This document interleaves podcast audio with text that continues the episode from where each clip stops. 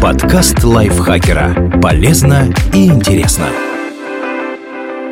Всем привет! Вы слушаете подкаст лайфхакера. Короткие лекции о продуктивности, мотивации, отношениях, здоровье, обо всем, что делает вашу жизнь легче и проще. Меня зовут Михаил Вольных, и сегодня я расскажу вам, как пережить скачки роста у детей. Что такое скачки роста у детей?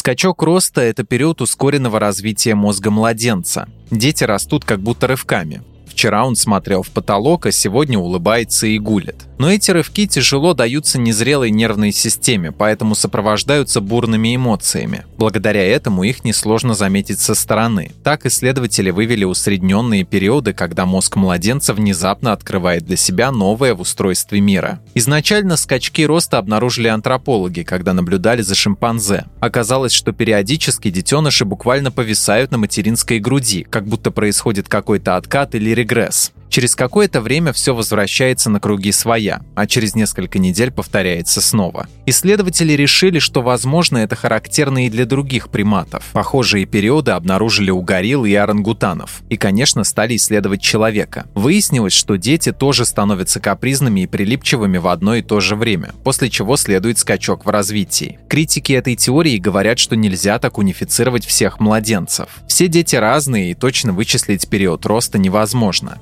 Но даже если это так, то в теории нет ничего плохого. Быть родителем очень трудно, причем одна из самых тяжелых вещей – это хаос вокруг. Вы больше не в состоянии ничего планировать, потому что в любую минуту может произойти что-то неожиданное. Например, вчера младенец проспал всю ночь, а сегодня вы в 3 часа утра держите на руках безутешного кабачка в пеленке, который уже синий от крика, но даже не представляете, что его расстроило. Или вы уже два месяца оставляете ребенка на бабушку, чтобы уйти на работу, но последнюю неделю он буквально висит на ноге и не дает выйти из квартиры, хотя вокруг ничего не изменилось. Знание о скачках роста дает нам иллюзию того, что мы в курсе, что делаем. Каковы симптомы скачка роста? Скачок состоит из двух этапов. Первые несколько дней или недель ребенок кричит, капризничает, хочет постоянно сидеть на руках и отказывается идти на контакт. Может ухудшаться сон и меняться аппетит. Это реакция нервной системы на новую информацию, к которой он был не готов. А потом наступает светлый промежуток. Новые знания усвоены, настало время штудировать следующий навык. Когда происходят скачки роста? Кажется, что один скачок перетекает в другой, и светлых пятен нет, но все не так страшно. Первый скачок – четвертая-шестая неделя. Самый первый скачок развития связан с резким становлением органов чувств. Кажется, что ребенок до этого был как бы сфокусирован внутри себя и вдруг внезапно развернулся к миру. Родители могут заметить, что новорожденный начинает больше интересоваться окружением. Оказывается, кроме мамы вокруг есть еще много всего. Обилие информации пугает, поэтому он нервничает. А единственный доступный ему способ выражать эмоции – это крик.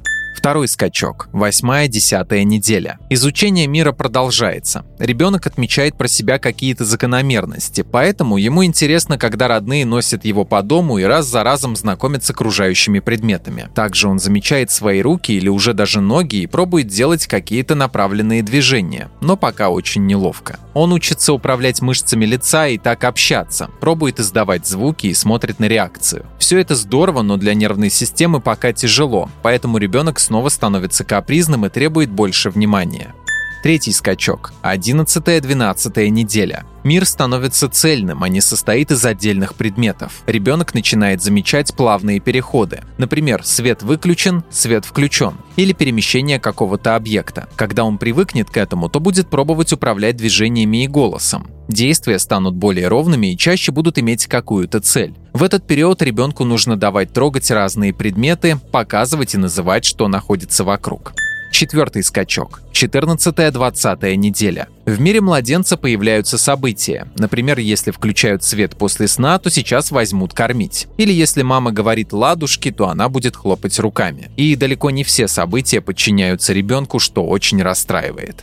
Пятый скачок. 22-26 неделя. Очень важный скачок. Все совпадения, движения и события оказываются связаны между собой. Между ними появляются отношения. Например, можно положить кубик на кубик, спрятать один за другой, поставить их рядом и так далее. Часть отношений между объектами – расстояние. Самое страшное, что приходит понимание расстояния до мамы. Если она даже просто выходит из комнаты, то ее уже нет рядом. Это опасно, поэтому в этот период ребенок отчаянно нуждается в маме рядом. Папа, бабушки и другие родственники тоже важны, но они реже становятся главным взрослым на это время. Убедить ребенка, что вы все еще рядом, помогает игра в куку. -ку. Так младенец понимает, что даже если рядом нет мамы, то она точно появится.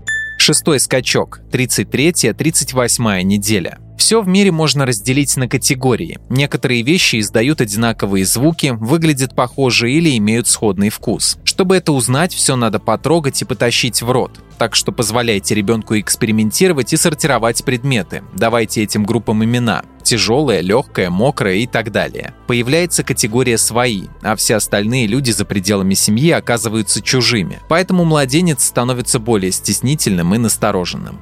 Седьмой скачок. 41-47 неделя. Ребенок изучает последовательности. Например, есть кашу – это взять ложку, опустить в тарелку, зачерпнуть содержимое, поднести ко рту и проглотить. После этого он станет гораздо более деятельным и будет постоянно пытаться выучить какие-то новые последовательности. Смотреть, как сочетаются предметы, пытаться вставить один в другой или соединить их и так далее.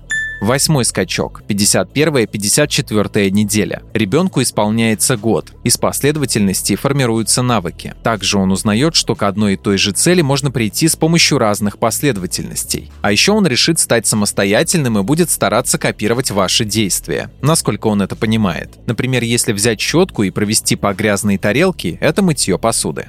Девятый скачок, 59-65 неделя. Появляются принципы и собственное мнение. Ребенок злится, если что-то идет в разрез с его планами и очень шумно отстаивает свою позицию. Теперь он хочет делать самостоятельно вообще все, но не знает как. Ругается, если что-то не выходит. Проверяет границы дозволенного и следит за реакцией родителей. Смотрит, насколько они последовательны. В результате учится думать наперед, размышлять, учитывать последствия своих действий, строить планы и сопоставлять их друг с другом.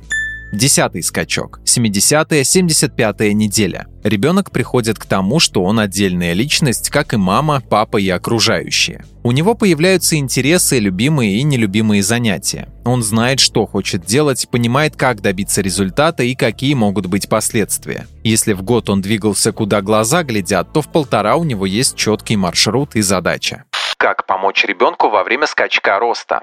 Сделайте глубокий вдох. Скачок роста – это ужасно. Вы не высыпаетесь и на вас постоянно кричат. Но помните, что ребенок делает это не со зла, а из очень большой любви. Вы самый близкий человек для младенца, поэтому с вами он чувствует свободу выражать эмоции. Сейчас ему очень плохо, его мозг перегружен. Поэтому он лезет на руки, хочет больше прикладываться к груди и часто кричит. Он просто не понимает, что случилось и очень хочет снова оказаться в безопасности, которую вы ему даете. Старайтесь не принимать это время близко к сердцу. Этап пройдет, и вы снова будете наслаждаться общением. Чаще обнимайте, держите на руках, прикладывайте к груди и успокаивайте. Говорите нежным голосом, что вы понимаете его и вы рядом. Так вы поможете нервной системе быстрее обработать новую информацию. Обязательно просите помощи и привлекайте близких. Это очень тяжелый период, и никто не должен справляться с ним сам. Тем более, что ребенку полезно выстраивать отношения с папой и другими членами семьи.